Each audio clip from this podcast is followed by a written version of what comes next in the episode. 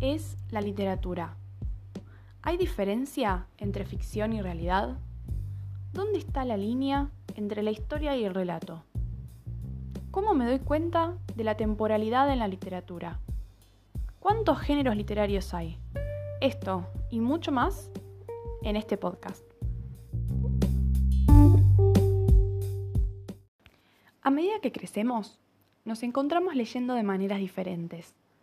Si volvemos a los textos que leíamos o nos leían en nuestra infancia, podemos descubrir nuevos significados, nuevas interpretaciones, e incluso podemos sorprendernos al ver que aquello que tanto nos encantaba ya no nos gusta, o que ese libro que en su momento nos parecía aburridísimo está ahora entre nuestros predilectos.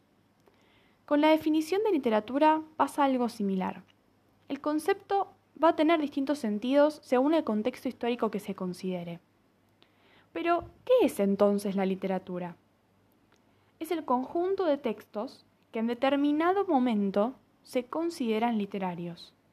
Si bien dicho estatuto o definición puede cambiar, es innegable que la literatura y el hecho mismo de contar historias formaron parte de la vida social y cultural de la humanidad desde sus inicios. Ahora pasemos un poco a pensar en la ficción y en la realidad. La literatura construye mundos propios. Cada texto literario organiza un mundo con sus propias reglas, que estará más o menos vinculado al nuestro. Esas reglas pueden ser incluso idénticas a las del entorno en que vivimos, pero en todos los casos se tratará de mundos ficcionales. ¿Y qué es la ficción? Es un producto de la imaginación y creación estética de una persona o una comunidad. Aunque la ficción imite la realidad, los elementos que la componen, personajes, periodos históricos o lugares, son siempre imaginarios. Ahora bien, no tenemos que confundir ficción con mentira. Cada vez que leemos un texto literario, asumimos, ya sea de manera consciente o inconsciente, que los elementos que lo componen arman una totalidad con sentido. En otras palabras, si leemos un relato maravilloso, no nos resulta mentirosa la presencia de un dragón, por más que los dragones no existan en nuestra realidad. Del mismo modo, no cuestionamos la presencia de zombies en una serie de terror o de naves alienígenas en una película futurista. Se denomina verosímil al conjunto de leyes imaginarias que dan coherencia al mundo ficcional en el que transcurre el relato, es decir, a las características de un texto literario que generan en el momento de la lectura la sensación de que refieren cosas verdaderas, creíbles o posibles.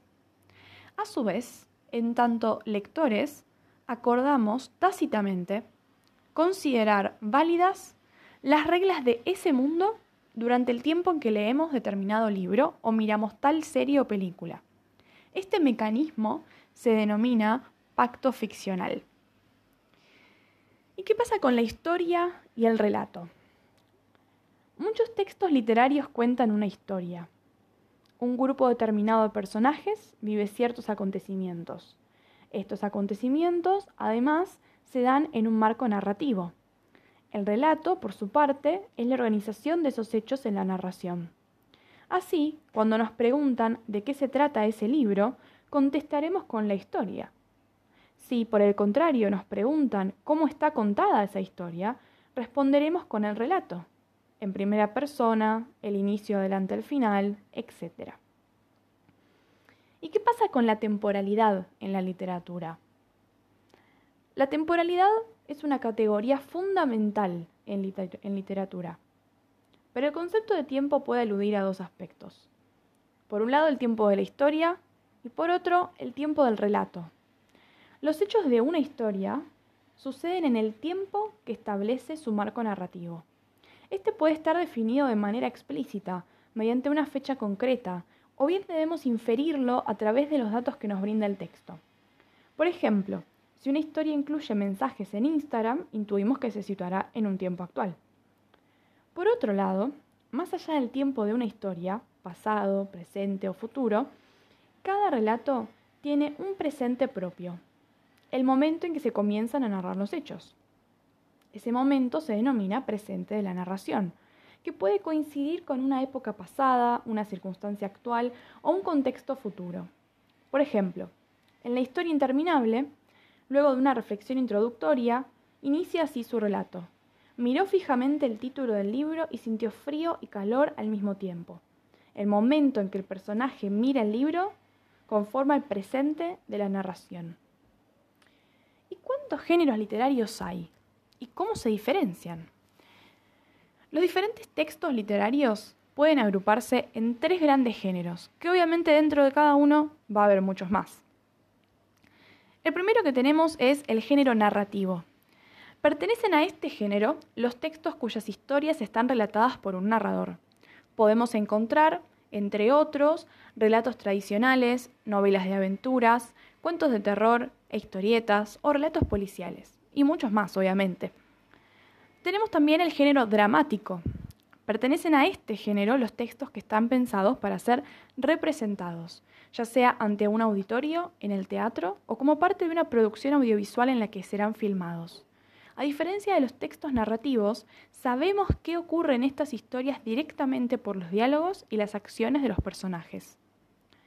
Y por último tenemos el género lírico, Pertenecen a este género los textos poéticos, que desarrollan un uso específico del lenguaje y en los que la forma y el sonido son fundamentales para comprender su significado.